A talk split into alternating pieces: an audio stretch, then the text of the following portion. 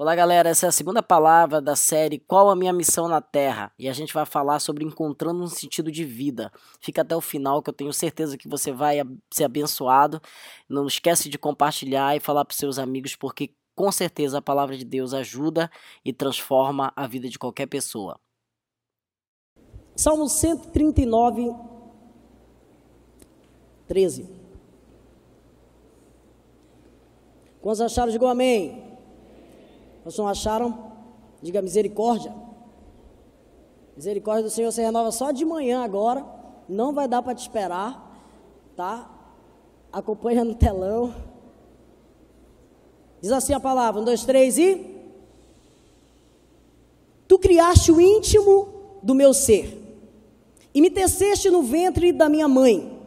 Eu te louvo porque me fizeste de modo especial e admirável. Tuas obras são maravilhosas e digo isso com convicção.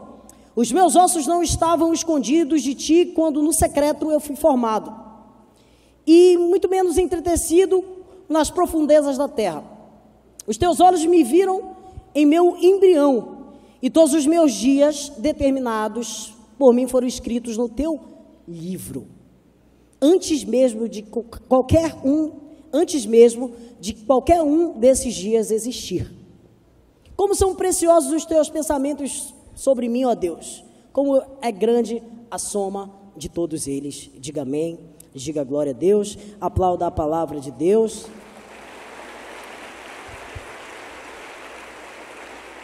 Quero falar hoje para vocês sobre encontrando um sentido de vida. Quero colocar para vocês que esse texto ele revela que tudo aquilo que nós precisamos tudo aquilo que nós devemos ter já foi dado por Deus, já foi colocado dentro de nós. Deus coloca o fim dentro do começo. Uma árvore, para nascer, precisou morrer. Jesus disse isso, que vocês precisam morrer, que uma semente, ela precisa morrer se uma semente não morre, ela não tem como ser uma árvore.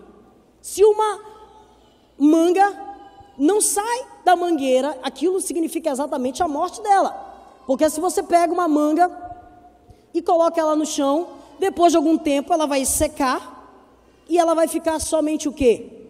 A semente. Mas dentro daquela semente existe uma árvore e existe também outros frutos. Por isso, que Jesus ele disse que para vocês frutificarem, vocês precisam morrer. Morrer para quê? Morrer para a vontade de vocês, morrer para alguns sonhos de vocês. Eu quero te dizer que Deus é especialista em destruir sonhos. Ele já destruiu vários sonhos meus. Mas sabe o que é melhor disso? É que ele pode destruir os nossos sonhos e ele faz a gente sonhar os sonhos deles. E ele diz: Os meus pensamentos são mais altos, os meus caminhos são mais altos.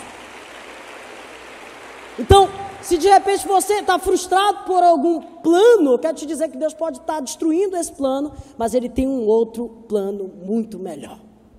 Deus coloca o fim dentro do começo. Você já tem aí dentro do seu coração, da sua mente, tudo que você precisa para cumprir a sua missão na terra. A Bíblia diz, é, através desse salmo, isso. E o que eu acho muito interessante é que ele fala que esses dias eles já foram colocados por Deus, eles já foram determinados por Deus e já foram escritos nesse livro antes mesmo dele, deles, de qualquer um desses dias existir. A Bíblia diz também lá em Apocalipse que os livros vão ser abertos. E, e observe que dois tipos de livro: os livros, que ele não especifica quais são exatamente, e o livro da vida. E ele diz que os que não estão escritos no livro da vida, eles vão para o inferno.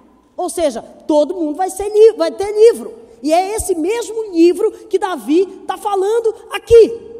Quando você pensa sobre vontade de Deus e quando você fala de plano de Deus, existem duas palavras.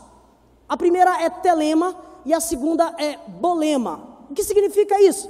Que Deus ele tem um plano original que é telema, que ele deseja para o homem, tipo assim: eu coloco diante de vocês a vida e a morte, a bênção e a maldição, e ele dá um conselho: escolhe a vida, para que viva tu e a tua descendência. Eu coloco diante de vocês a porta estreita e a porta larga. Escolhe, pois, a estreita, porque larga é a porta que leva para a condenação. Isso é telema. É a vontade de Deus que ele sugere ao homem, mas que ele não vai interferir por causa do seu livre-arbítrio. E o que é bolema? São os decretos de Deus, são coisas que devem acontecer, tipo as profecias. É o maior exemplo de tudo isso. A vontade de Deus vai se cumprir, nem que seja algo que vai gerar uma certa dor. Então, entenda uma coisa, que Deus ele já tem planos para você. Eu sei que você também tem planos. Mas o que nós precisamos entender é colocar o nosso coração diante de Deus para ligar o, a nossa vontade com a vontade de Deus. Um dia desse alguém veio falar, pastor, eu tive um relacionamento que acabou. Mas eu tive confirmação que era a vontade de Deus. Porque hoje a gente não está mais junto e porque hoje eu estou sofrendo. Sabe por quê? Porque a Bíblia diz: agrada o Senhor teu Deus e ele satisfará o desejo do teu coração. Ou seja, essa ligação do nosso desejo, da nossa vontade, daquilo que tem a ver com a gente e daquilo que tem a ver com Deus, precisa estar ligado. Por quê? Você faz orações sérias para Deus. Eu perguntei para essa pessoa, falei assim: você pediu para ser feliz em um casamento? Ela falou assim. Então pode ser por isso que você hoje esteja solteira. Faça uma festa, faça um churrasco. Deus pode te dar um livramento hoje. Isso consolou o coração dela, não sei como.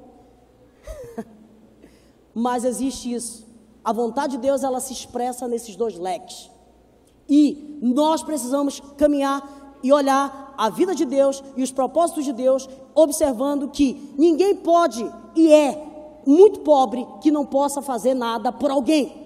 Ninguém é tão desgraçado ou ninguém é tão miserável que não pode oferecer alguma coisa para alguém. Alguém pode ter o que não se calçar, mas observa alguém que tem pé. Alguém é mais desgraçado que ele. Como estou entendendo aqui o que estou querendo dizer?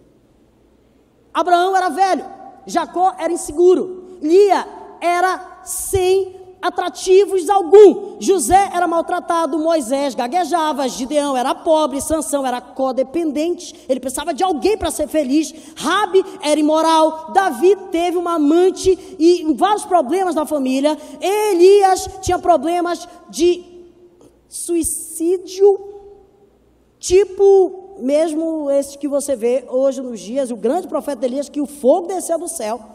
Jeremias era depressivo, Jonas era relutante, Noemi era viúva, João Batista era excêntrico para o mínimo. Pedro, ele era explosivo e temperamental. Marta se preocupava muito com as outras coisas. A mulher samaritana teve vários casamentos. Zaqueu era indesejado. Meu Deus do céu. Tomá, Tomé, perdão, tinha dúvidas. Paulo tinha saúde fraca. Timóteo era tímido. Aí uma boa verdade para você que de repente está colocando desculpa na sua vida para fazer alguma coisa ou achar que você é capaz de fazer alguma coisa nessa vida. Para você cumprir a sua missão, você precisa entender algumas coisas. Primeiro você, você precisa entender que você precisa descobrir a sua identidade. Quando você descobre a sua identidade, eu vou falar isso no outro culto um pouco mais detalhado. Você encontra o seu propósito. Quando você encontra o seu propósito, você encontra o seu lugar. E quando você encontra seu lugar, você tem uma realização, você vai começar a ser extremamente feliz. Para você cumprir a sua missão na terra, para você encontrar realização, o sentido de vida, você precisa entender primeiro sobre a sua vocação. Eu sei que na igreja é muito falado sobre essa questão de vocação, mas ela é falada de uma outra forma, a gente fala chamado, o teu chamado. E quando alguém de repente pergunta para alguém qual é o teu chamado, ah, eu, eu sei cantar, ah, eu sou líder de célula. As pessoas elas não consideram o seu chamado e levam para outras esferas da sociedade além da igreja. E essa palavra é, vocação, ela no original, no latim, ela significa chamado. E é sobre isso que Deus ele fala que nós precisamos cumprir. Por exemplo, quando ele comissiona a gente, quando ele diz para todos nós ir e cumprir uma certa missão, ele está dizendo: olha, essa, esse é o chamado de vocês. Eu chamei vocês para isso. E porque eu chamei vocês, eu, eu também vocacionei vocês para que vocês vão fazer alguma coisa. Por exemplo, quando você vai observar a, a missão que foi dada por Deus de ir por todo mundo, pregar o evangelho a toda criatura e fazer discípulo de todas as nações, você vai ver que existia uma, uma diversidade em tudo isso. E você precisa entender que você pode servir a Deus, que você pode adorar a Deus, se você pode representar a Deus sem estar aqui dentro. Lá na sua escola, lá na sua faculdade, lá na sua área de trabalho, lá no, no seu lugar familiar. Eu prefiro é, acreditar que a vocação, ela, quando a gente entende ela, é como um vulcão é, que entra em erupção dentro de nós, quando nós compreendemos isso. Esse vulcão, ele, ele, ele explode e ele começa a movimentar tudo o que está por perto, começa a levar pessoas, começa a gerar um calor intenso e o movimento começa a acontecer. A terra treme porque as nossas convicções elas são abaladas. As convicções dos outros também são abaladas. Esse vulcão é um chamado. Nós podemos ser chamados por Deus para algum lugar, diga amém. Mas nós podemos até lá nem saber o que existe e qual é essa missão. Por isso, na semana passada eu falei para vocês, eu não sei se vocês lembram, para vocês perguntar para algumas pessoas sobre o que você sabe fazer de melhor perguntar para pessoas íntimas e, e buscar nessas pessoas mais íntimas de você o que você sabe fazer, porque esse papel com essas questões pode ajudar você a entender o que você pode fazer de bom para o mundo. Você veio nessa terra para cumprir uma missão. Você tem um propósito. Você não nasceu nessa família à toa, você não nasceu naquela rua à toa. Deus tem um propósito em tudo isso. você precisa entender e precisa ser seguro em tudo isso. Outra coisa que você precisa entender é que você já nasceu com talentos. A Bíblia vai falar sobre a parábola dos talentos. E ele diz que ele deu níveis de talentos diferentes para pessoas diferentes. E que ele veio e entregou isso e se ausentou, mas disse que voltaria. E ele deu talentos a todos. Não houve alguém que não recebeu talento algum. Todos receberam talento. E o que é o talento? Ele é uma habilidade que você vai ter para cumprir a sua missão. Todos têm talentos. Eu acredito que todo mundo tem talento. E que Deus ele espera é que esse, esse talento ele seja investido, que ele possa gerar uma multiplicação. E nesse sentido, ele usou até uma terminologia financeira. Para quem não sabe, o talento era uma moeda corrente daquele tempo. Existia ali, pelo menos as mais conhecidas, era a dracma, o denário e o talento. O talento era o que existia de mais valioso. Então ele não escolheu uma outra moeda, ele escolheu a mais preciosa e entregou. Então, mesmo aquele que recebeu pouco já tinha muito. Era como se fosse o euro, que é, é a moeda mais valiosa. Então ele, ele escolheu o que é de mais valioso, dizendo até você que tem bem pouco, você já tem muito. Todos estão entendendo aqui. Então ele pega e espera que esse talento ele venha a realizar algo. E ele briga, ele exorta aquele que não multiplicou, que escondeu por causa da severidade de Deus. Sabia que tem muita gente que fala assim: ah, eu tenho tão pouco, não vou fazer porque pode dar errado. Deus está zangado contigo, quero te dizer isso. Porque você está escondendo preciosidade que Deus te deu para fazer o bem na terra. E o que é o dom? O dom é o outro ponto que eu quero que você entenda. O dom, ele, ele é algo sobrenatural. Eu digo que todo mundo tem talento, mas nem todo mundo tem dom. Por quê? Porque eu, eu acredito, através da palavra de Deus, em muitos sentidos, que nós passamos a ter um dom do Espírito quando nós apontamos o nosso talento para Deus. Quando você pega o seu talento, eu sou bom nisso, eu sei fazer isso, eu vou fazer isso aqui, eu vou usar esse meu talento para a glória de Deus, você passa a ter um dom. Você passa a, a, a, se mover e a entender que esse talento agora ele foi multiplicado. Você multiplicou o seu talento e apontou para Deus, e isso é um dom que Deus vai usar para gerar vários tipos de sinais e milagres para se tornar cada vez mais notório o nome do Senhor. E quando você traz esse sentido de vida, quando você descobre, eu em outros cultos aqui vou detalhar todos os talentos aqui, todo, perdão, todos os dons aqui. Vou falar sobre a diversidade dos dons, sobre os tipos de dom, o que é que ele faz, porque você vai se encontrar nisso. O que eu quero é que você entenda que dentro de você já tem tudo o que você precisa para ser feliz, para ser próspero, para ser abençoado. O que é um bruxo? É um profeta sem discernimento. Na prática, é isso que eu estou falando para vocês. O que é um, um, um bruxo? É aquele que tem um talento, mas que não apontou para Deus. Porque se ele apontasse para Deus, ele ia ser um profeta. E ele ia fazer praticamente a mesma coisa, mas para o bem. Nós podemos usar coisas que já existem dentro de nós para a glória de Deus. Você vai ver muita gente cheia de talentos, mas que não apontam para Deus, que levam para o mal. O conceito verdadeiro de sacerdócio para todos nós é esse.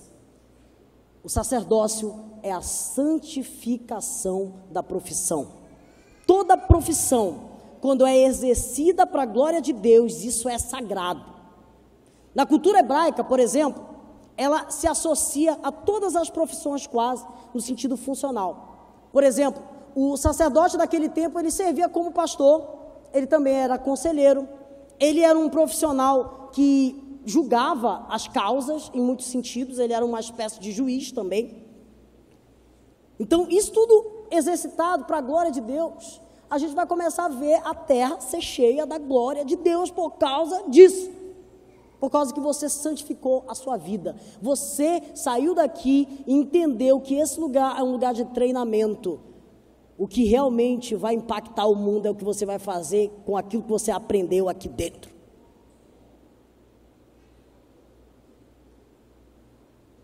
Eu falei para vocês que o que me motivou a estar tá falando sobre esse assunto foi exatamente uma pesquisa que eu escutei, que foi feita no meio das igrejas, que de 100% da igreja, 10% apenas sabia, tinha convicção daquilo que Deus chamou ele para fazer na terra. E dentro dessa pesquisa, desses 10%, de 100%, apenas 5% estava fazendo aquilo que já sabia. Porque tem muita gente que sabe o que tem que fazer, mas não está enganjado naquilo que já sabe que tem que fazer. Ou seja, isso é uma destruição enorme. 90 não sabe. É, minha intenção aqui é que diminua esse negócio aqui, pelo menos aqui. Você descubra isso.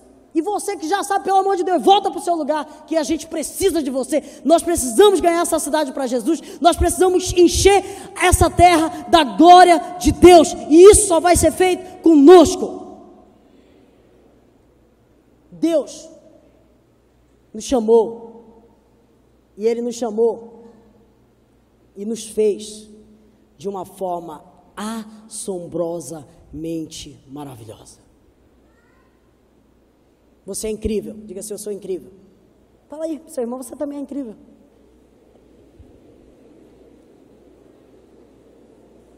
Fique em pé.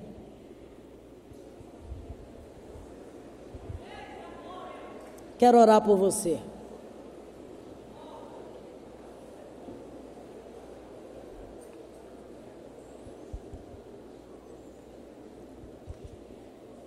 A Bíblia diz que de antemão Deus já preparou boas obras para que nós pudéssemos andar nelas.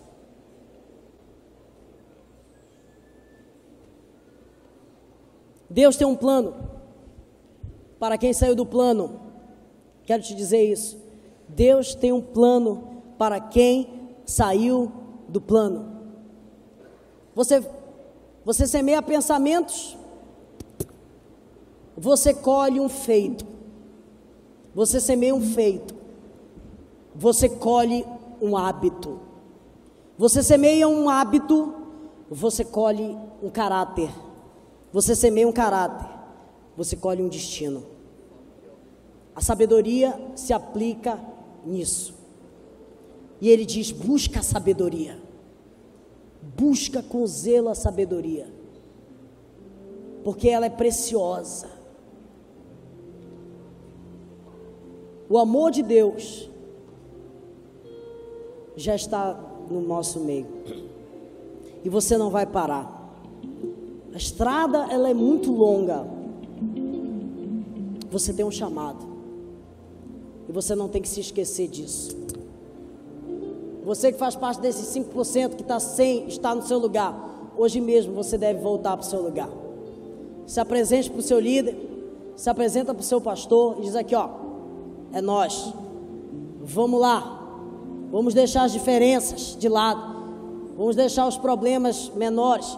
Vamos concentrar no alvo. Eu disse para vocês que Jesus ele foi muito sério e até muito eu, ach, eu achei ele muito duro quando ele falou isso. Ele falou: Vamos, vocês querem me seguir?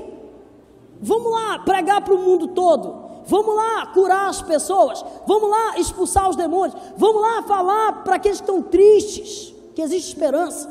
Aí um chegou e levantou a mão: Senhor, estou muito afim de ir. Eu só preciso fazer um negócio. Eu sou mamãezado. Eu preciso avisar para minha mãe que eu vou contigo.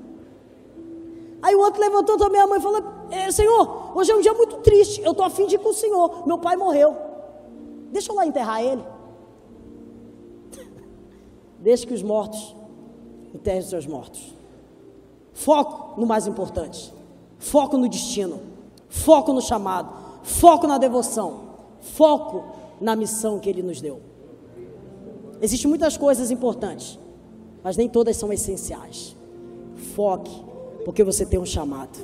Você não deve se calar.